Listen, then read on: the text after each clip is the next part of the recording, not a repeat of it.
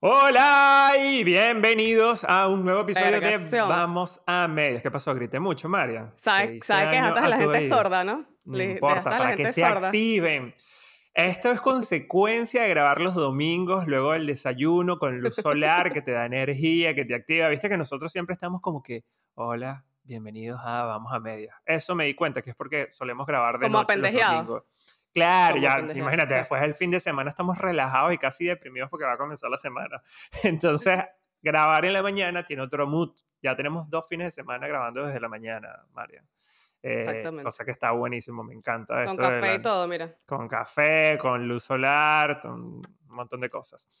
Eh, pero bueno, le damos la bienvenida, como ya saben, a este espacio seguido divertido que se llama Vamos a Medias y que grabo junto con mi amiguísima, querida Anne-Marie eh, Paredes o Marian Anne-Marie Paredes. yo prefiero Anne-Marie, pero a ella le gusta Presente. más Marian. Presente. Presente, señor. Que se encuentra en Canadá. Y del otro lado de la pantalla lo saluda el señor Carlos Daniel Ruiz desde Buenos Aires, Argentina. Ya va, la otra vez me di cuenta que señalé para el otro lado, es para allá. Ah, bueno, está bien, muy bien, muy bien que estás aprendiendo. Estoy dormida. y es así como damos comienzo a un nuevo episodio, señores, de Vamos a Medias.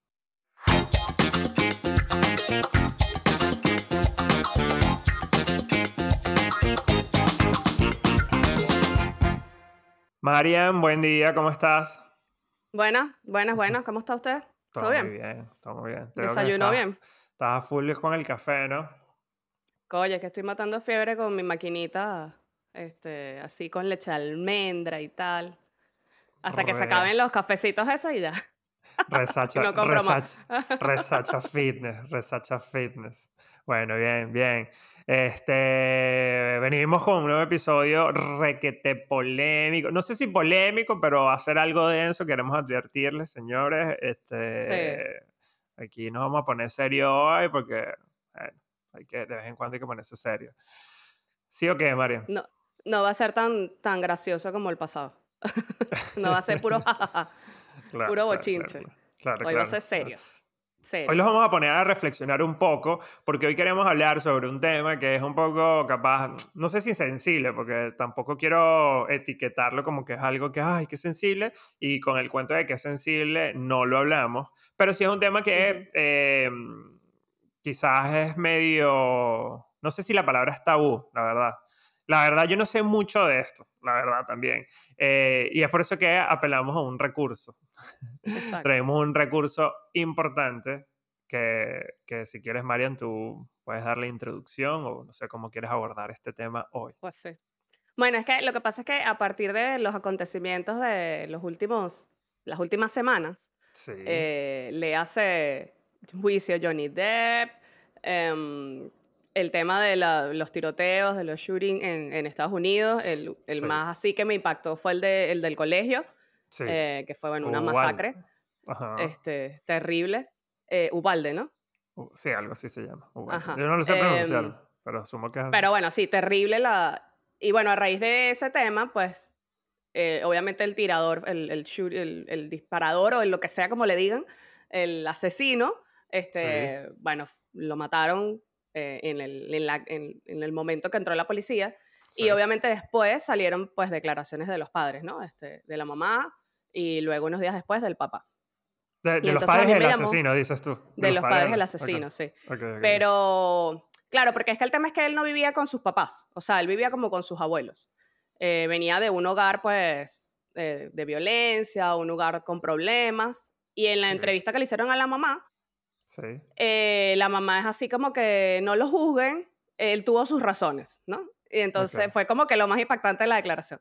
Y obviamente los comentarios fueron, coño, con razón, este chamo estaba loco, si la mamá está igual de loca, ¿cómo va a tener razones para ya matar un poco de niños que él ni conocía?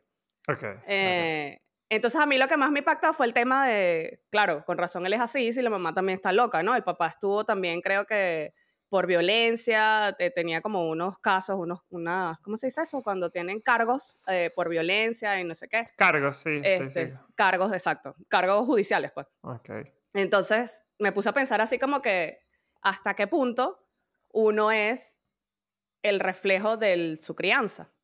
Pero como yo no soy experta, aunque soy mamá, y como yo no soy y como yo no soy papá tampoco todavía. Exacto. Entonces, Solo soy hijo. qué mejor invitada que una persona que ha estudiado, que es psicóloga, que está preparada en el tema, eh, aparte es mi amiga. y entonces vamos a darle la bienvenida a Francis Contreras. Muy bien. Eh, muchas gracias por la invitación, no, no, Gracias a ti por aceptar y por estar ah, un domingo encerrada en tu casa, porque Francis está en Bélgica. Así que tenemos, ¿qué? Allá son las, ¿qué? ¿Cuatro de la tarde? ¿Cinco de la tarde? Sí, es cerca de las cinco. imagínate, un domingo le arruinamos. Habla con nosotros. Claro, le arruinamos la tarde de domingo. le arruinamos el paseo del domingo. No, que a mí me parece interesante siempre hablar eh, como este tipo de temas. Es sí. Y sobre todo si, si, si, si, en la actualidad está como en auge, o sea, como que es algo que realmente de, lo que se está conversando actualmente. sí, y se conversa en muchos lados, ¿no? O sea, no solo en cuentas de crianza, sí. Sino en, todas las redes sociales está como a flor de piel ese, esa conversación. Exacto, o sea, porque, porque cada quien da como que su punto de vista desde, eh, desde, desde, su visión, digamos, como, bueno, desde la psicología todos hablan acerca como del perfil psicológico de, del tirador eh, y de la opinión en general que empiezan a despotricar. acerca de, sí, de la familia, de que si se hizo esto o aquello, o acerca de, de, la reacción tardía de la policía, o, o sea, cualquier cosa. Entonces, desde cualquier, desde cualquier aspecto todo el mundo está opinando. Somos re-opinólogos y expertos en todo como humanidad. Eso es verdad, eso es verdad. No, y lo, que me da risa es que, es que uno siempre yo me acuerdo cuando yo no tenía hijos, que veía así un niño en berrinche o algo así, y decía, no vale, ese niño lo que le hace falta es un solo, tú sabes.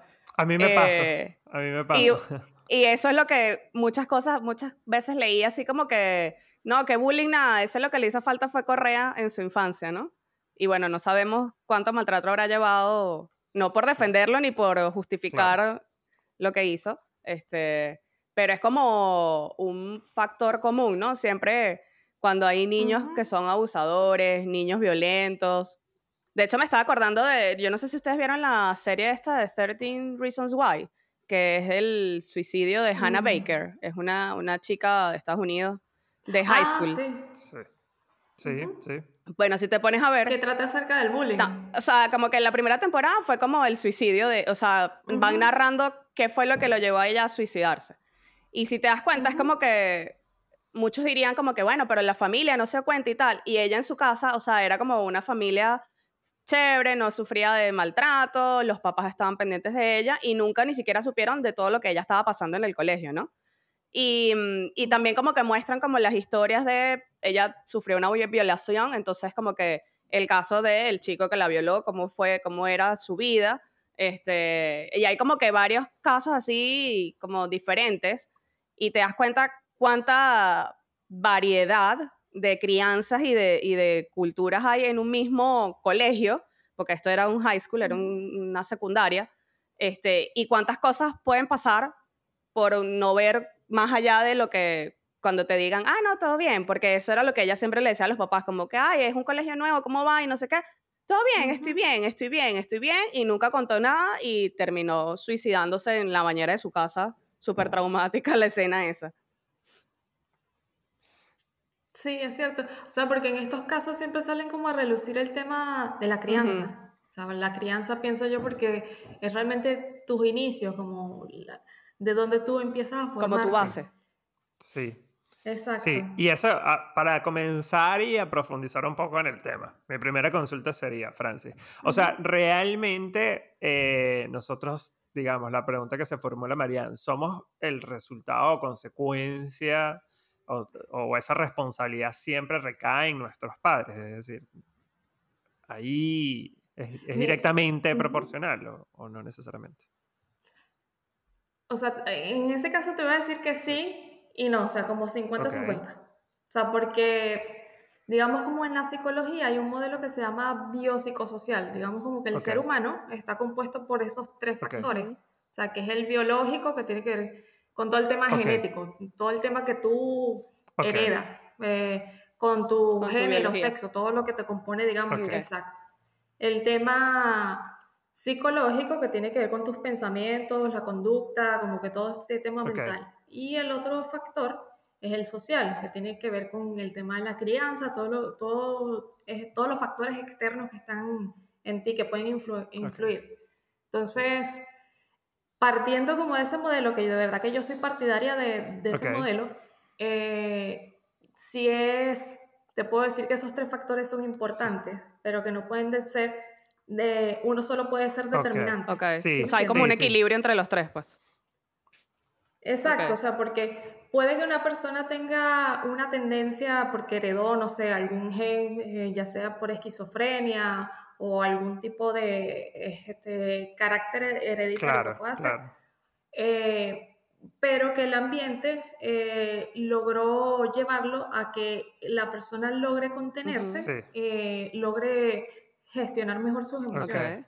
Entonces, por eso digo que o sea, entre los tres, ahí la interacción es muy, muy importante. Entonces, no, no, puedes, no puedes echarle la culpa nada más al, al tema de crianza, que es bastante importante, claro, pero no es el 100% responsable de eso. Sí, sí, sí, O sea, es como el caso del Joker.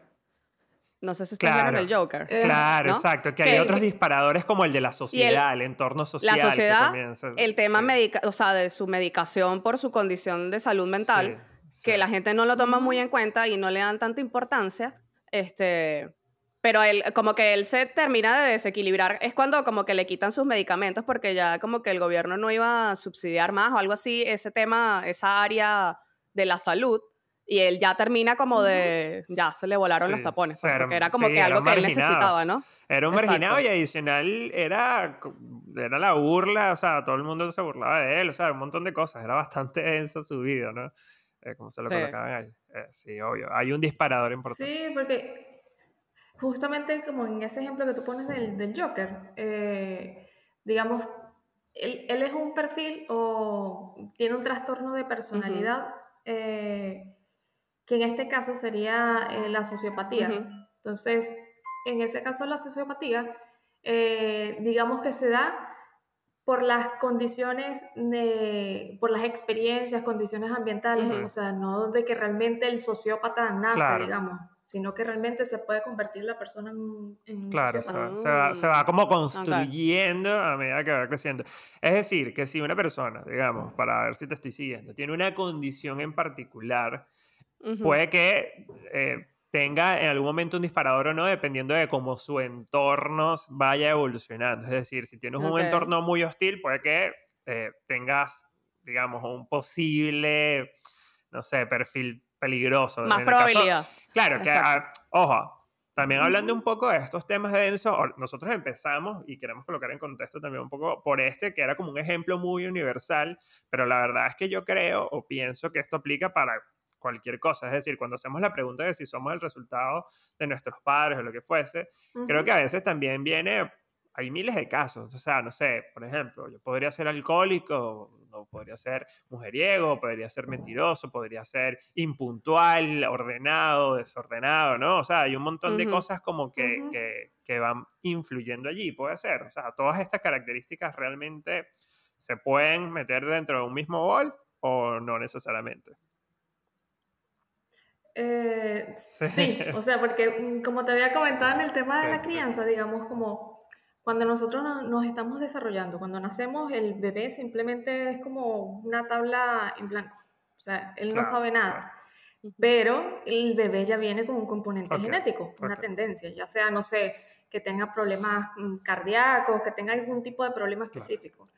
Eh, y el primer vínculo que tiene el bebé o los niños es a través de eh, sus padres, que es por lo general los padres o los cuidadores principales, pueden ser los abuelos, o sea, la, la persona que se encargue realmente de cuidar eh, o el tema de la crianza de, o sea, en el día a día, Pues. Entonces, exacto. Entonces, este tipo de vínculo que establece el, el, el, niño con el padre o con la madre, con los cuidadores, es muy importante porque eh, este, este vínculo es el que le va a dar, como digamos, las herramientas de, de poder eh, interactuar con otras personas, de poder afrontar eh, situaciones, poder, eh, poder controlar el tema también de las emociones. Entonces, básicamente, esta persona es, como la contención del niño, es el que lo va a ayudar. Entonces, si la persona tiene un vínculo, eso se le llama un vínculo seguro, cuando realmente tiene eh, una relación directa con, con, los cuidadores, pero de manera positiva, eh, se espera que realmente la persona se desarrolle con, con digamos, normalidad. Pero si la persona tiene, el bebé tiene un vínculo inseguro, o sea, que realmente no, no siente esa protección por parte de los cuidadores, eh, el niño se va a desarrollar con ciertas inseguridades, este, con baja autoestima puede ser. Eh, o sea, básicamente como las inseguridades en general. Entonces, realmente e, esa, esa primera fase es bastante importante. Pero, y te hago una consulta, Francis. ¿No es un poco también inevitable que algo se te pase como padre o se te filtre? Es decir, porque yo siento que todos en algún momento, por ejemplo, tenemos una inseguridad de cualquier tipo, no sé, o sea, yo soy más introvertido, yo soy más extrovertido, lo que fuese, pero siempre tenemos algún detalle, como siento que, no sé, es posible tener control de todo en algún momento, ¿no, verdad? ¿O sí? O sea, como padre. y digamos, como padre, como, como tutor o lo que fuese, o sea, porque, por eso digo, o sea, de alguna manera dentro de la, o sea, lo que estoy, lo que yo interpreto mientras te escucho hablar, todo esto es como que, está bien, dentro de la crianza es importante como que tener, ser un buen soporte, ser un buen pilar, ¿no? Como tutor o como padre. Pero es como que casi imposible que no se te escape algo, ¿viste? O sea, a lo mejor está bien, no, no creaste un hijo que, tenga problemas de violencia, pero tienes un hijo que a lo mejor es tímido, por decirte, o es introvertido, o inseguro, temeroso, ¿no? Pero y las personalidades, o sea, los bebés tienen su personalidad. O sea, eso no está influido por, por los padres, ¿no? O sea, ya ellos vienen así como programados. Sí, y eso viene, y eso viene de, del aspecto psicológico que había mencionado, que tiene que ver con, con, la personalidad, con la conducta de la persona. Entonces, eh, científicamente, en estudios te dicen que realmente la personalidad, tú naces con tu personalidad, pero ¿qué es lo que pasa? Que tú la personalidad la puedes ir eh, modificando o, adaptando. ¿Por qué? Porque, no sé, hay personas que de repente son introvertidas, nacieron introvertidos, son introvertidos de pequeños, pero después este, realmente logran eh, aprender herramientas eh, para poder afrontar ciertas situaciones sociales y realmente ya la persona no es tan introvertida. Entonces, realmente sí es algo que tú puedes, Cultivándolo. Tú puedes manejar. Exacto. O sea, tienes ese componente de, personalidad que siempre va a estar presente. Eh, pero que tú puedes ir mejorando también. o sea, que puedes, como decía Carlos, o sea, por lo menos el hecho de que yo sea así obsesiva con el orden y con mantener el control no es solamente culpa de mi crianza, es culpa de que también es parte de mi personalidad de ser más así controlada y más ordenada. Okay. Francis, no puedes revelar secretos, ¿oíste? De paciente y... no, es que de hecho tiene que ver, en, en, ese caso tiene que ver con las dos, o sea, cuando una persona es bastante, digamos, obsesiva, eh, es parte de su personalidad. Pero hasta qué punto llega esa obsesividad. Ahí, ahí es el tema, o sea, que cómo la persona reconoce eh, de que realmente eso puede ser un problema o si realmente llega a ser un problema en su vida diaria. Claro, claro, claro. Y en, y en el caso de, de los niños que por lo menos, o sea, yo por lo menos tuve la ventaja, digámoslo así, de poder decir, bueno, yo me quedo con Ari hasta que ella pueda ir a su colegio o lo que sea.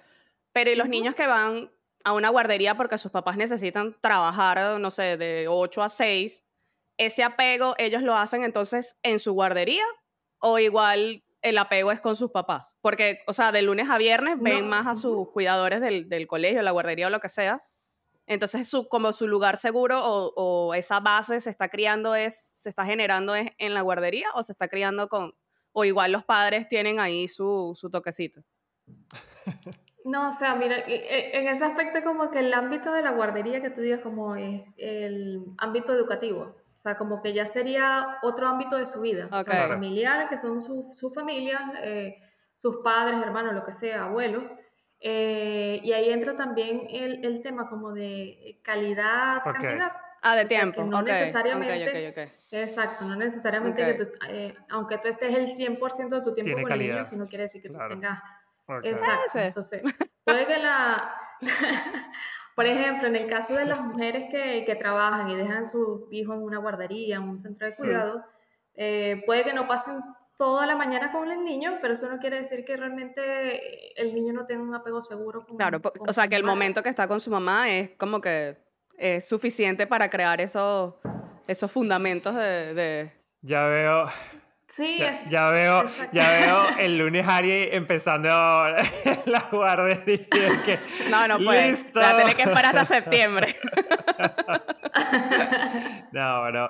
Bueno, pero eso es interesante. Eso es realmente interesante porque mm, muchas veces. Bueno, pero es que mucha gente siente culpa, pues. O sea, por dejar a los chamos todo el día en un colegio. Por eso, por eso. Y es clave como entender que en realidad se trata de la calidad, que no lo, no lo sabía, la verdad, y nunca lo había analizado. Es como que está bien, el poco tiempo que dediques o compartas, que no solo con tu hijo, me imagino, ahora que lo pienso, o sea, con, con quien sea. Yo puedo tener, yo no tengo hijos, pero con mi pareja a lo mejor. Eh, si pasamos los dos complicados todo el día sin vernos y nada más tenemos una hora para encontrarnos o vernos, que esa hora sea agradable, que sea un tiempo de verdad de calidad, que, que, uno valga la pena recordarlo. Bueno, pero no, no, tienes hijos, pero cuando sacas a Cooper al parque no estás con el celular, estás pendiente de jugar con Cooper, porque no lo ves en todo el día. Exacto, sí, porque es un... Es lo mismo. Exacto, más o menos. Sí, sí, pero nunca lo había analizado, fíjate, eh, está realmente interesante. Em, ahora, nosotros vamos creciendo, nos vamos haciendo grandes, ¿verdad? Y en algunos casos tenemos como que siempre o sea, a pesar de que tenemos una personalidad y todo esto, siempre decimos como que, o pensamos de alguna manera, no, a lo mejor esto yo lo hago porque mis papás eran así o lo que fuese. Y algunos incluso crecemos y achacamos las responsabilidades a nuestros padres, ¿no? Eh, y puede ser cierto, pero hasta qué punto nosotros podemos seguir con ese, con ese recurso como para excusarnos. 60 eh, años y que no, yo, 60 es culpa de mi mamá. exacto, que nada, disculpa. Yo no frego los platos porque mi mamá los fregaba, lavaba cuando yo era niña, entonces yo no puedo lavar los platos. claro, pero en ese caso depende también de... Em, El contexto. O sea, como de no, de las acciones que tome la persona, porque por ejemplo, si en eso que tú dices, si la persona dice como que, bueno, yo, yo, yo hago esto porque mi mamá al final fue lo que me enseñó. Entonces, pero, pero ¿qué tan consciente estás tú de, de, que realmente ella es la culpable de decir por qué mm, no, por qué no tomas cartas en el asunto? Claro, claro, claro. Entonces, ahí es donde entra el tema como de la terapia. que es importante. Entonces, Exacto, o sea, porque hay, cosas, hay, hay cosas que inevitablemente, o sea, desde el enfoque psicoanalítico, eh, hay cosas que tú haces consciente, que tú estás consciente, por ejemplo, de que, no sé, yo estoy en una reunión eh, y, de trabajo, entonces yo, yo, yo tengo vergüenza en, en, en, hablar en público con personas, con muchas personas, este, en en ese aspecto yo lo estoy reconociendo, o sea, yo estoy consciente de que no me gusta hacer eso, entonces de repente, no sé, la persona evita estar en, en, esa situación. En reuniones, exacto, entonces ya eso viene con el tema como de los mecanismos de, defensa que tiene que ver con las herramientas que tú tienes, o sea, decir realmente vas a evitarlo, que no es lo mejor, porque no estás confrontando la cosa, o vas a afrontarlo y buscar... Eh, digamos, como de acercarte, a hacer acercamientos sucesivos como para para poder manejarlo mejor. Entonces, eh, a eso que yo me refiero con el tema de las herramientas. Entonces, las herramientas eh, te las van enseñando o tú las vas adquiriendo en, lo, que va, en lo que va siendo tu desarrollo desde, desde niño, adolescente, porque te lo van enseñando tus padres, porque te lo van enseñando, no sé, en la escuela, te, te lo van enseñando, digamos, como los ambientes en los que tú te desenvuelves normalmente. Ok, ok. Entonces... E, ese, ese, es el detalle, el tema como de las herramientas de, de, saber si yo lo puedo confrontar o no lo puedo confrontar, eh, de si realmente la persona está consciente de, de los problemas que tiene, ¿no? O sea, porque muchas veces de repente tú dices, como, ay, no, a esta persona le va, le va súper mal, o sea, como es súper obvio que, que, no sé, que, que, está haciendo las cosas mal, pero la persona realmente no lo reconoce. Ah, y, que la, y que la culpa es de, de los claro. Es como, por ejemplo, en las escuelas, cuando sacas mal una nota y, y la persona dice, no, es que el profesor la tiene agarrado. Sí, yo era ese, yo era ese, yo era eso. ¿Cuál es mi problema, ¿qué Tan cierto puede, ¿qué, tan cierto puede ser eso? Porque puede, puede que sí, o sea, porque esas situaciones se pueden dar. pero no todo el tiempo vas a estar diciendo, ay, que el profesor lo tiene agarrado conmigo y estás en otra clase. Y cambias de año y cambias de colegio y sigues siendo el profesor o, o, el profesor no explicó bien. Okay, okay. Pero también hay cosas, y la persona... también, sorry que te interrumpa, pero también hay cosas que, por ejemplo, uno está consciente que, no sé, sus padres lo hicieron, ¿no? Y son cosas que como que tú no quieres repetir. O sea, por ejemplo, me viene el ahorita en el juicio de Johnny Depp y Amber Heard, em, él decía que él había venido de un hogar eh, con violencia, este, de su mamá hasta su papá, o sea, de un hogar en general violento. Y que él cuando empezó a ver todo este tema entre él y Amber y esa toxicidad, él como que se rehusaba, como que se rehusaba, como que no quiero que mi matrimonio fracase y no quiero como que repetir el patrón de mis papás. Pero igual no le permitía como salir de ahí. O sea, era como que quiero salvar este, pero no estoy viendo qué tanto daño nos estamos haciendo como que mutuamente, pues. Mm, Eso también es como que, o sea, como Contraproducente, que... claro. Claro, exacto, no sé, como por lo menos, no sé, ver algo de cuando tú estabas niño que se repetía constantemente en tu casa, ya cuando estás grande tienes que llegar a un punto en decir, coño, eso capaz no estaba tan, tan, tan bien, yo no lo quiero hacer o yo no lo quiero repetir.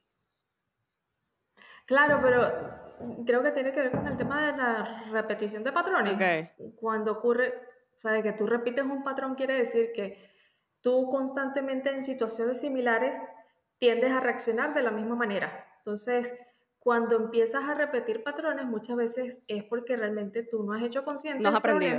Eh, exacto, que tal vez tú, tú le estás adjudicando ese problema a otro aspecto.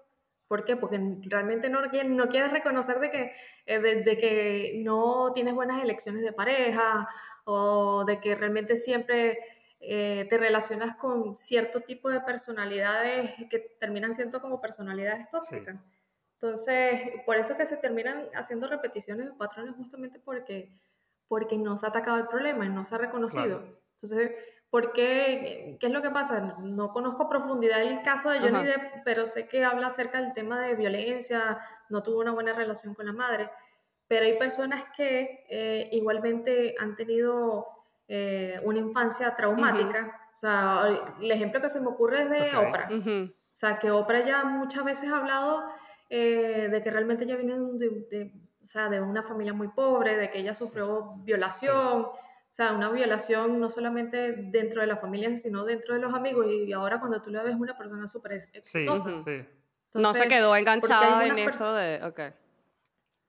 Exacto. Algunas personas logran superarlos y llegan al éxito y otras como que van trastabillando y van repitiendo esos patrones y no logran avanzar o de repente sí lo hacen, pero después retroceden. Entonces, ¿qué, ¿qué, es lo que pasa en, eso, en esos aspectos? Tiene que ver con con el tema del reconocimiento del, del problema que yo, que yo puedo tener. Creo que el caso de, del fotógrafo este orangután, que, que, tú también lo sigues, Frank, este, él también creo que una vez como contó así como que su infancia había sido un desastre y como que, bueno, yo no me voy a quedar ahí, pues o sea, yo voy a hacer algo como para salir adelante y ahorita, o sea, a su estilo, pero tiene como que todo un imperio de, tiene hasta una aplicación para editar fotos, tiene todo este tema de, de como de skincare con, con lo del CBD. ¿CBD sí, sí, sí. Sí, sí, sí. Sí, sí.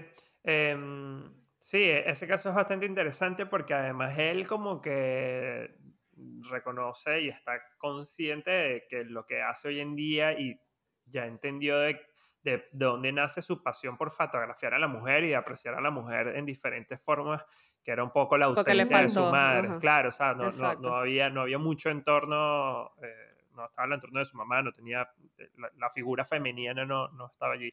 Y, y sí, es, un, es impresionante, es un caso también medio raro porque a veces tú lo ves y pareciera como que si tuviese una, una especie de culto porque está todo el tiempo rodeado de un montón de mujeres.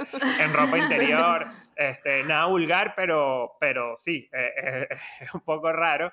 Se fue al otro extremo, de no tener presencia femenina a tener claro, 300 mujeres. Pero siento que tiene un discurso bastante honesto, ¿no? Sobre todo consigo mismo, que creo que es lo, lo más importante. Em, yo tengo una pregunta, Francis, puntual. ¿Cómo o desde qué momento recomendarías tú? Porque, vuelvo y repito, o sea, empezamos el tema con uno de los casos más densos y bueno, uno no sabe en qué momento eh, pasas de un punto a otro, ¿sí? Es decir, a lo mejor nosotros veíamos a este chico eh, normal en la escuela o, o, nos los cruzábamos en la calle y era una persona normal y de repente de un día para otro eh, tenía un perfil, eh, digamos, violento, ¿no? O sea, él, cerró, digamos, su, su, vida con una imagen de una persona violenta que a lo mejor no necesariamente todo el tiempo fue así, ¿sí? Sí, en el caso de él este, creo que pasó de ser un niño así como tímido, perfil bajo, de bullying, no sé qué, de pasar desapercibido a me voy a ir a todas. Exacto, entonces, ¿cómo? Claramente él no, yo entendería que no sentía que era una amenaza, él no sentía que tenía un problema, su familia tampoco. Eh, siendo así, ¿en qué momento cualquier individuo debería aún sintiéndose saludable, sano mentalmente, con un equilibrio, debería comenzar a buscar recursos para explorar y abrir procesos, ¿no? Porque entiendo que también son procesos o cosas que están ahí bloqueadas que no sabemos. Claro, porque en, este caso que tú dices, por, por, lo que uno puede leer, porque tampoco es que tengo el perfil psicológico. No, y no lo conociste, pues, pero, exacto. Pero sí, Exacto, pero si podemos ver los tres aspectos que, les hablé acerca el, digamos, el psicológico, porque decían que él sufría de bullying, o sea, desde pequeño, porque además él tenía una condición como eh, del habla. Entonces, sí, le hacía mucho bullying en el, en el colegio. El otro aspecto que yo... ¿El biológico? Eh, bueno, y, no, y eso que tiene que ver también con el social, o sea, porque realmente no, se, no tenía buenas relaciones en, en, la escuela sea, porque de hecho decía que es una persona muy solitaria, pero igualmente, aunque era muy solitario y muy callado, igual dicen que tenía un componente agresivo. O sea, que peleaba físicamente en la escuela o en cualquier caso, y de hecho leí que hasta, no sé si de pequeño, pero en alguna oportunidad como que lanzaba, lanzaba los gatos, o sea, que realmente esta, esta también la extrapolaba. Exacto.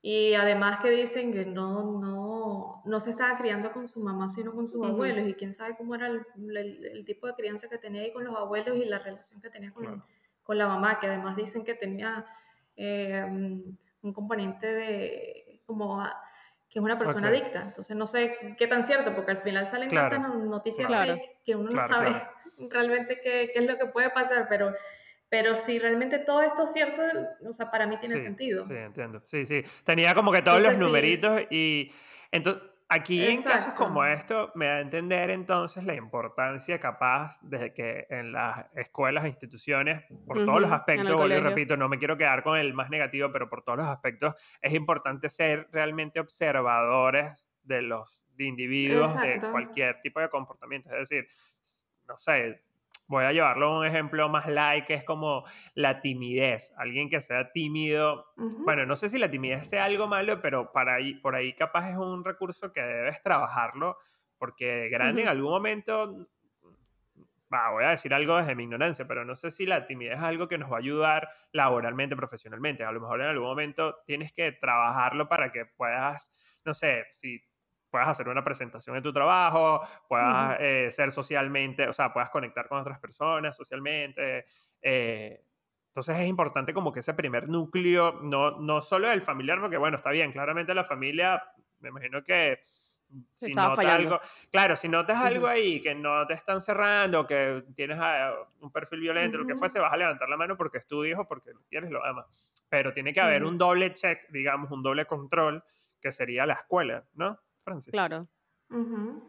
Sí, claro, o sea, porque igualmente si, si realmente hay padres presentes eh, de que realmente estén pendientes de sus hijos, de cómo le van a la escuela, o sea, típico de que ya cuando son un adolescente como que tú le preguntas, ¿cómo te fue? No, bien, o sea, ya bien para ellos ya es suficiente, pero tú no sabes que también le puede ir a la persona, o sea, al, al niño pero tú conoces a tu hijo, si estás presente en el día a día, sabes si de repente ves, ves algún aspecto como que, mira, él antes era un poquito más conversador y cuando yo le hablo acerca de la escuela se pone, no sé, como que tú ves algún cambio físico, como que físicamente se cierra. Entonces ahí tú te das cuenta de que realmente algo puede estar pasando. Claro, claro. No, eso está, eso está buenísimo. A mí, a mí me genera angustia cuando hablamos de este tipo de cosas, no siendo padre y pensando en la paternidad, de lo difícil y la responsabilidad realmente que te carga encima. Y no sé si, no sé si eso será una de las razones también por la que muchas personas de mi generación deciden no tenerlo. Ah, claro, deciden no tenerlo y que no, hermano, yo me lavo las manos, yo me evito problemas, yo no quiero ser responsable de nada en la vida. Eh, no, no sé si están así, pero, pero creo que por ahí puede que haya como, no sé, un vínculo. No, no sé cómo lo ven ustedes, Francis, Mario.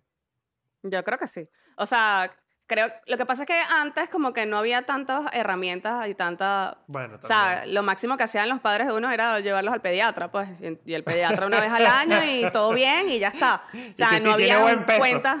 Claro, no habían cuentas de Instagram, no habían, no sé, cuentas de crianza, eh, gente que te estuviera cuestionando todo el tiempo en Instagram de no hagas esto, no le grites, no le pegues, no, no sé cuánto. Eh, y no había tantas, yo creo que no había tantas herramientas también, pues. Aunque yo sé que en los colegios, yo, yo, por lo menos yo estudié en un colegio en, Caracas, eh, que era como de monjas, un par de años, y ellos tenían ahí como una, como un apoyo, exacto. y cuando ellos veían algo como que en los propios, o sea, en los niños, incluso yo estaba como en tercer grado, y mm, tú podías incluso pedir o ellos como que, mira, llamaban a tus papás, como que yo creo que sería bueno, no sé, niños que estaban atravesando, no sé, divorcios de los padres o, no sé, muertes de algún familiar o algo así, como que ellos... Sí, algún evento así. Claro, que te marcara... Escúchame algo, pero no es, no es algo nuevo porque desde hace tiempo, o sea, sí, yo también estudié en un colegio católico y eso existía y Estados Unidos, pero por ejemplo, yo... Mm, pero nadie iba. o sea, ¿Qué es lo que iba a decir? No, o sea, nadie lo usaba.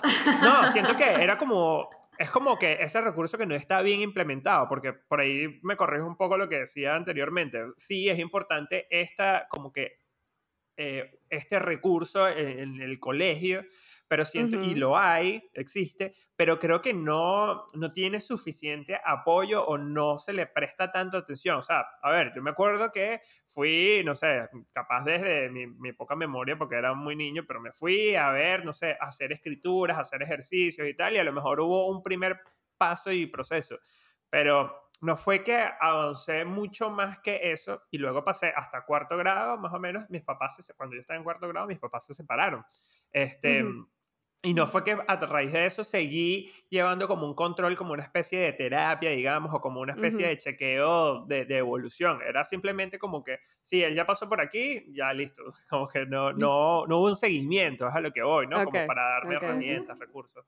Em, por eso siento que a lo mejor está, pero creo que no está todavía, eh, no, no se le ha dado la importancia o el apoyo necesario. Capaz yo hablando de, sin, data, ojo, y sin mucha información. Pero es que igual yo creo que sigue siendo un tabú el tema de la terapia. O sea, yo recuerdo cuando yo vivía en Argentina, allá la gente, todo el mundo, no, voy a terapia, no, mi psicólogo, y yo era así como que, ah, sí. terapia, pero ¿qué es eso? claro, o sea, porque, porque tiene que ver con el tema, el, tema social. Claro. O sea, yo pienso que, por ejemplo, en, en Venezuela, siendo un país bastante conservador, eh, realmente sigue puedo hablar como de la experiencia que yo tuve, sí existía un tabú como de ir al psicólogo, que de hecho si mandaban un niño al psicólogo era como que, o sea, nadie lo puede controlar, el niño, loco. o sea, el niño es un demonio, sí, no se puede con él. Entonces, pero, pero ahora, eh, digamos como que en otros países sí se hace ese seguimiento, o sea, como que esa presencia de, como del psicólogo o de las evaluaciones eh, psicopedagógicas del niño, porque realmente sí es importante y no necesariamente porque el niño este, sea incontrolable, sino porque de repente, no sé, necesite mejorar ciertos, ciertos aspectos, bueno, hay que hacerle un seguimiento, entonces es, bueno ir con, con, un especialista. Claro, claro. Pero es que yo creo que, es, o sea, yo por lo menos siento que Ari es burda activa. O sea, no, no quiero decir que es hiperactiva, pero es burda activa. O sea, ella no es de, de, no por comparar, pero hay otros niños que tú los ves, se pueden sentar un ratico a pintar y se pueden quedar ahí rato. Ariana es como que pinta dos rayitas, se para, corre. O sea, para ella necesita estarse como que moviendo todo el tiempo, como que viene, sube, corre, está jugando algo y de repente, ay, se me olvidó no sé qué, y va y sube corriendo y baja. O sea, es como que súper activa. Y el martes tuvimos como que la reunión con los, o sea, como con todas las maestras del colegio y como que hicieron como un open house, por decirlo de alguna forma, y pudimos como que entrar, ver los salones, no sé qué, como para que los niños también se familiarizaban, porque si no, en septiembre es como que dejarlo en la puerta y llegaban como que ah, a un ambiente extraño. Como para hacer esos acercamientos. Y entonces como que, bueno, nos mostraron las cosas, estaban todas las maestras ahí como que por si tú querías preguntar algo. Y entonces, en mi mal inglés, no, bueno, mal inglés no, pero en mi inglés medio tarzaneado, este le pregunté a una de las profes porque eso me genera un poco de como ansiedad, ¿sabes? Porque yo recuerdo que en, los, en el preescolar, vagamente, o sea, era como que te tenías que sentar a hacer las actividades, no sé qué más. No era eso de que si tú querías pararte ibas a hacer otra vaina, o sea, como que eran como muy rígidos, por lo menos mi recuerdo, ¿no? De preescolar. Y entonces yo decía, si Ariana la tienen, la tienen que sentar ahí tres horas a pintar una Se vuelve o sea, la carajita se va a montar en el techo, ¿entiendes? Y entonces le pregunté a la, a la profe, así como que, Oye, sí, mira, lo que pasa es que ella es como que súper activa, o sea, sí le gusta hacer como cositas así de pintar, actividades, pero es un ratico, pues. Claro, pero le, le gusta como la parte más Claro, a ella le encanta es una pelota, correr, vaina, el escondite, o sea, a ella le fascina eso. Entonces yo le decía, ¿habrá algún problema? O sea, ella tiene que estar a juro haciendo una sola actividad o ella puede como que tener libre movimiento y tal. Y la profe así como que no, mira, o sea, las mesas están así armadas. Y el que se quiera sentar aquí a pintar, se siente que a pintar. El que se quiera ir a jugar con bloque, se va a jugar con bloque. O sea, como que incluso si quieren ir, si quieren ir al baño, el bañito está como dentro del salón y ellos van cuando ellos quieran, o sea, independiente. No es que tienen que, profe, ¿puedes ir al baño? Pues yo me acuerdo que eso era cada rato, uno tenía que pedir permiso para que te dejaran salir para el baño y toda la cosa, ¿no? y aquí es como que no, anda, tal. Entonces yo dije, que me puedo quedar un poquito más tranquila porque me generaba un poquito como de estrés. Yo, coño, no, o sea, nos van a llamar en la primera semana y que mira, tu hija es incontrolable, vamos a hacer algo. Pero veo que, o sea, por lo menos aquí, no, no, no sé en otros países, como que están bien adaptados a que los niños no son robots, pues, o sea, como que hay que también dejarlos como que expresen como que sus diferentes cualidades, ¿no? Sí, claro, porque yo, yo pienso que antes, eh, digamos, en otra época, cuando estábamos más pequeños, como que la, la crianza o en los colegios eran un poco más represivos, como que todo súper medido, como que tú tienes que levantar la mano para poder ir al baño. Bueno, obviamente tienes que tener ciertos controles, porque tampoco va a ser el desastre. Pero, pero la persona al final este, tiene, tiene, tiene que ser independiente. Entonces, al final los padres lo que deberían criarse sería seres independientes, no de estar encima como que no, no hagas eso, no, no te muevas, o sea, al final el niño no va a saber cómo reaccionar cuando no esté el padre. Entonces, al final, al final, ¿qué va a ser? Una persona dependiente. Entonces, cuando las relaciones que va, que va a generar van a ser relaciones dependientes, porque es lo que simplemente él ha internalizado y ha aprendido. Claro, wow, redenso, nunca había pensado eso, pero sí, tiene mucho sentido. Adicional que sí, es como tú dices, yo recuerdo todas las historias así que sí, de mis abuelos o de mis papás y tíos, lo que fuese, que era así como que sí, o sea, mi, mi, yo tengo una tía abuela que fue maestra y como que era bastante rígida con sus alumnos, ¿viste? Era así como que, y, y muchos cuentan que les daban también cuando iban a la escuela, le daban con la regla en la, la mano, ¿viste? Así como que muy ah, hostil todo. Eh, y algunos, bueno, sí, salieron bien, zafaron, pero habrán otros que habrán tenido como que este tipo de inseguridades, dependencias. Eh, así que bueno, es re interesante. Francis, ¿cuál es el momento adecuado en la vida de un individuo para comenzar a asistir a terapia? Yo diría que siempre, desde, pequeño.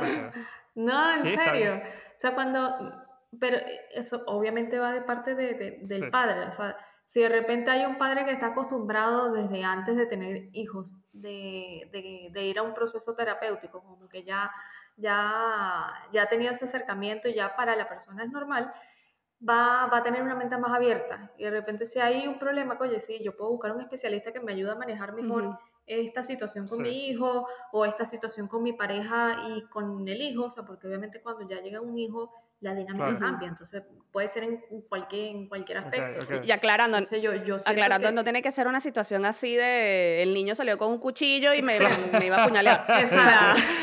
Mira, te, lo traje porque mi, te lo traje porque mi hijo me acaba de sacar un cuchillo. El, niño es medio suicida. o sea, lo que pasa es que lo que yo quisiera que, que Francis nos ayudara es a que describiera qué es una terapia. O sea, qué es lo que uno hace en terapia, porque mucha gente no sabe y es como que ir a terapia y es lo se imaginan lo que solo muestra, no sé, un programa de televisión o, o algo así y, y, no necesariamente es así. O sea, mucha gente desconoce qué es lo que haces en una terapia o cómo es o, o en qué te puede ayudar. Bueno, digamos como que la terapia en general es para que la persona eh, se conozca a sí misma. Eh, y cuando yo digo que se conozca a sí misma, es que aprenda a, a, reconocer eh, como sus errores, fallas, las cosas buenas, porque muchas veces a la persona le, le, cuesta reconocer lo, lo, bueno y puede ser hasta autocastigarse y entonces eso no, no le permite avanzar tampoco. Eh, y es un camino de, de, de, autoconocimiento, realmente. Entonces el psicólogo uno realmente lo que trata es de guiar, no de decirle, mira, tú tienes que hacer esto o tú me tienes que llamar cuando, o sea, no, o sea, no como los padres castigadores y autoritarios, ¿saben? Eh, no, sino simplemente es una guía de, de, que, mira, yo estoy aquí para, para acompañarte en tu proceso. ¿Y cómo se...? O sea, que de repente... ¿Cómo, y, perdón que te interrumpí, Francis. Em, si quieres, quieres cerrar esa idea. Ah, ok. No, no, ¿Cómo, ¿Y cómo no, ya se me olvidó. Y que ya, y que no, ya, ya lo arruinaste, Carlos. ¿Qué carajo? no, mira, hay algo que yo empecé a hacer terapia de grande eh, después de, de, en algún momento creo que cuando la separación de mis padres, eh, ah, no, tengo vagos recuerdos, capaz yo soy muy de bloquear cosas. Oriana, mi novia, me dice, yo creo que tú bloqueas muchas cosas, de, por lo menos de tu infancia, que a lo mejor fueron duras, que ella la recuerda y a lo mejor sí lo, lo, lo, expresa y lo vive con emocionalidad y yo soy así como que muy parco en eso, ¿no? Em, pero yo, cuando comencé recién la terapia, fue así como que, bueno, voy a buscar aquí un listado, porque por dónde empiezo, ¿viste? Así como que busco un nombre, doctor Pepito, ah, bueno, listo, y empiezo con esa persona.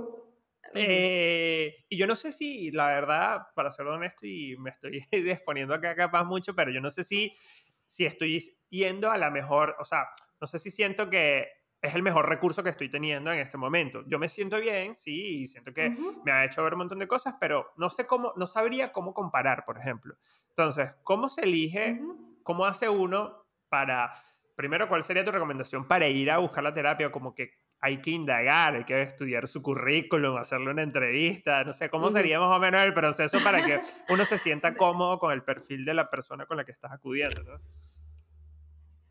Sí, claro, porque a, ti nadie te enseña así como de, o sea, es diferente cuando tú vas a buscar un especialista. Claro, exacto. O sea, no sé, me, me, duele el estómago, yo voy con claro, gasto, ya directamente. Y ya, y ya tienes como que un repertorio amplio al que tú puedas acudir porque, no sé, fulanito va y te recomienda este, tu mamá va y te dice, no, mejor ve con este, me fue buenísimo. Entonces, como que mm, hay más libertad, digamos, en ese sentido, más conocimiento. Y en, la psicología tampoco es algo que tú vas agarrando las páginas amarillas y como que, bueno, aquí al azar voy a ir con este, ¿no?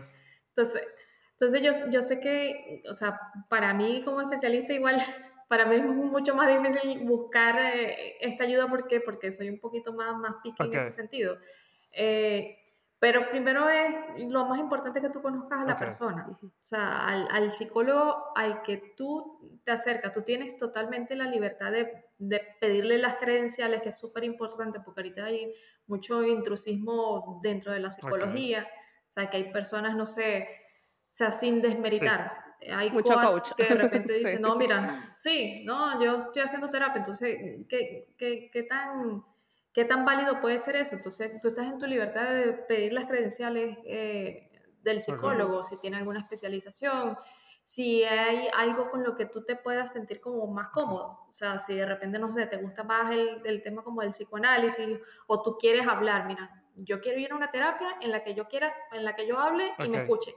Entonces, sería buenísimo que te vayas con, con eh, un especialista que sea como más psicodinámico, más psicoanálisis. O sea, pero si tú eres una persona como que súper, súper, súper cuadrada y, no, yo necesito es, este, como que me den lineamientos súper puntuales, entonces busco una persona como más, más hacia esa teoría conductista o cognitiva. Entonces, también yo creo que la persona se tiene que, que educar al momento de buscar un psicólogo para saber eh, con qué se, ¿Con qué se va a sentir más cómodo, porque...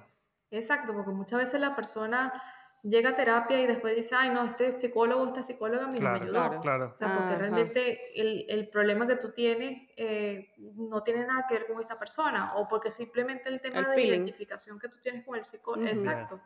estás en tu libertad, si tú no te sientes cómodo con el psicólogo o la psicóloga, o sea, tú puedes parar, y, pero obviamente siendo honesto con el psicólogo. Uno, uno le puede decir, eh, psicólogo, no eres tú, soy yo. creo yo, que, creo, yo, creo, que eso pasa en todo ámbito. En relación, sí, cortar relaciones es difícil. Sí. y, y, sorry, pero en el área también hay como psicólogos, pediatras, así como hay, no sé, gastropediatra, neuropediatra, o en el tema de la psicología sí puedes atender cualquiera a cualquiera. Ah.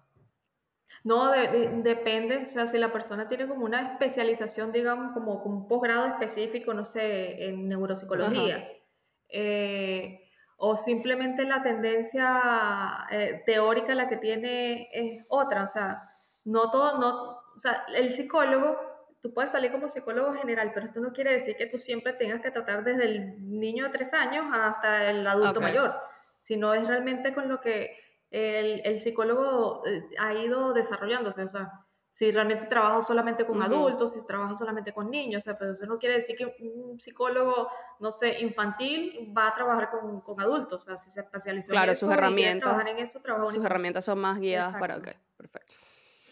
Yo, yo siento, bueno, ya ahí como para ir un poco cerrando la idea, pero antes de, de cerrarse, me gustaría que me ayudan a construir algo, porque nosotros acá un poco de, con este proyecto siempre hemos hablado de que, nada, compartir nuestra experiencia y cómo irnos amigando e irnos animando a, no sé, a hacer cosas nuevas, a probar, e intentar cosas nuevas, ¿no?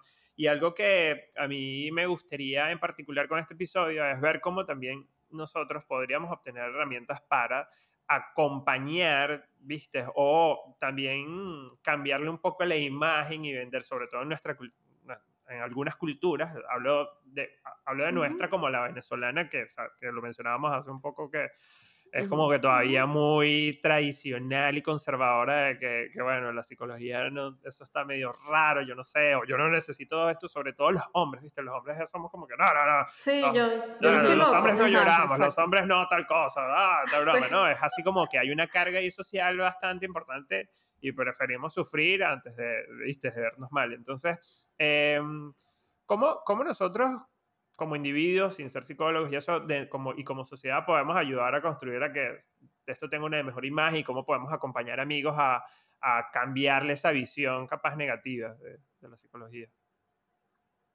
Yo, yo, creo que tiene que ver con el tema eh, del reconocimiento de las emociones. Que, que, se puede visualizar más en los, en los hombres, como que casi que el hombre no siente, como el hombre no puede llorar, o sea, socialmente Latinoamérica, como que el hombre no puede llorar, el hombre, o sea, el hombre no sufre, el hombre no, el hombre no se estresa, el hombre no hace nada, el hombre tiene que ser resolutivo. Entonces, obviamente como que la sociedad lo lleva a, que realmente él no debe buscar ayuda. O sea, él puede solo. Es lo que siente la mm, persona. Exacto. Entonces yo creo que por eso es importante el tema de, de, de poder naturalizar, digamos, eh, y reconocer las emociones. O sea, que hay momentos en los que tú te vas a sentir triste, seas hombre o mujer, no importa, eres un ser humano. Hay momentos en los que tú puedes estar deprimido.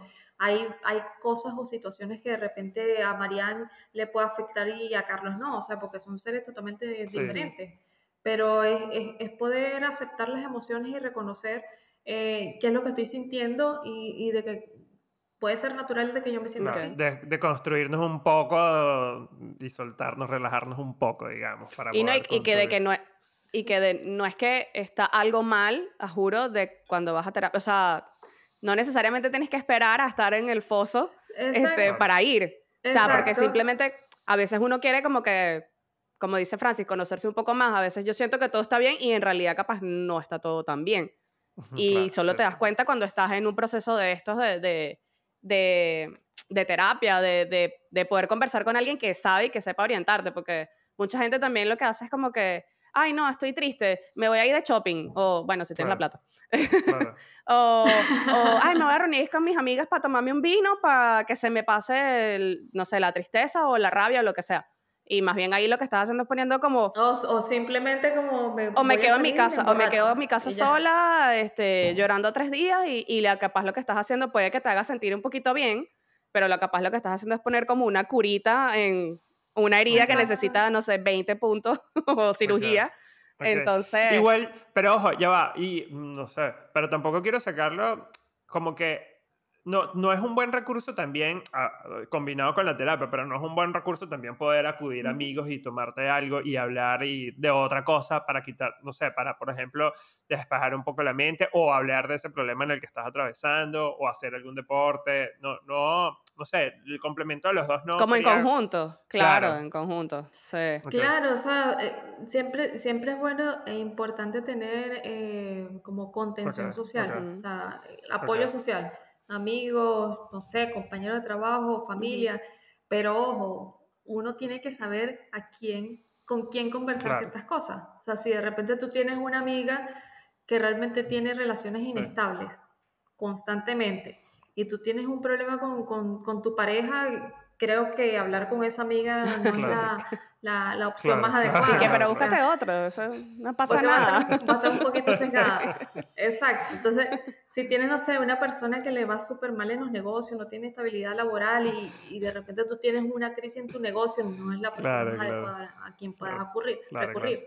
Entonces, sí es importante, pero tienes que saber determinar ah, con quién hablar. Sí, entiendo, claro. entiendo. Hay que tener las herramientas. A mí lo que se me ocurre también es que otra terapia que pueden ustedes buscar y recurrir es escucharnos todos los miércoles este episodio hermoso que se llama Vamos a Medias. Eh, algo que relaja, algo que te encanta es escuchar nuestros podcasts. Y a nosotros eh, está comprobado psicológicamente segregamos. Dígalo ahí, Francis. Eh, sí, segregamos, ¿cómo se llama? Endorfinas cada vez que vemos eh, que ustedes se suscriban a nuestro canal, que le dan a la campanita, que nos dejan un comentario. Eh, porque bueno, eso es felicidad pura para nosotros. ¿Cómo lo hacen? Bueno, nos busquen como Vamos a Medias Podcast Mira, ya yo hice la prueba. Tú pones vamos a medias podcast en Google y te sale en YouTube y te sale un montón de plataformas que yo desconocía de audio, Marian, te lo juro. En las que estamos. en las que estamos. Así como que, ¿qué plataforma es esa? Bueno, ahí estamos nosotros. Esa es una. Otro modo de terapia, Marian, cuéntales cuál es. Ah, pueden ir al Instagram de arroba vamos a medias piso podcast y darle a seguir, que también el señor aquí se está poniendo las pilas, puso hasta un reel. ¿Qué tal? Para que no vengan a juzgarlo. y lo otro que pueden hacer es ir a las redes de Francis, que es, Francis, corrígeme si no está bien, arroba PSI Francis Contreras. Ajá. Ajá. Sí, correcto. Y van y se suscriben por ahí y háganle presión a Francis para que monte sus videitos y sus cosas, que no quiere hacerlo. Tienen, tienen cosas chéveres y solo le falta eso nada más. Y bueno, muchas gracias Francis por habernos acompañado y por habernos ayudado en este episodio de hoy. Ah, gracias a ustedes por la invitación. De verdad que fue bastante ameno. Sí, estuvo chévere, estuvo chévere. Bien, sí, estuvo divertido. Yo les mentí al principio. Francis es un buen recurso para los que la necesiten. Así que bueno, ya saben, ahí tienen sus contactos para los que quieran explorar un poco más, indagar un poco más. Pueden hacer preguntas sin compromiso. Eh, vamos entre todos como comunidad, vamos a, relajarnos un poco, vamos a dejarnos de ese, a deconstruirnos y a quitarnos ese pensamiento. Ayudarnos. claro, de que si lloras eres débil, de que si pides ayuda eres débil, de que si estás triste está mal o lo que fuese. Y vamos a, no sé, empezar como de cero, en blanco. Piensen, los invito a que piensen cuál puede ser uno de sus, digamos, no, no sé qué palabras escoger para esto, pero eh, digamos, un reto o desafío que ustedes quieran cambiar en su personalidad, que sepan que tienen que trabajar y mejorar, eh, creo que es un buen paso hacerlo desde ya, por muy tonto que les crean ustedes que pueda hacer, eh, nada, den ese primer paso que creo que es importante. ¿Están de acuerdo? Y bueno, Francis, le, damos los micrófonos a Francis. Sí,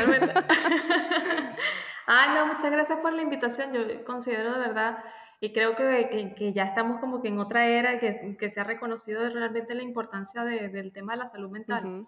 Y que no necesariamente tienes que estar loco para, para acudir a un especialista. Exactamente. O sea, y tampoco tienes que esperar a colapsar para buscar la ayuda. Exacto. Entonces, estar pendiente como de esas pequeñas señales y, y, y ver eh, algún especialista. No es porque ella sea psicólogo, pero pueden acudir a Francis. pero, pero se la sabe toda. pero ella sabe, ella sabe. para que vean que no traemos a gente para acá que no sepa, por favor. Es así. Acá los únicos que no sabemos somos nosotros, así que por favor, presten atención. Bueno, chicos, eh, así cerramos un episodio más de Vamos a Medios. Muchas gracias por... Eh, nada, estar ahí presentes y acompañarnos y será hasta otro episodio. Se les quiere. Exactamente. Muchas gracias.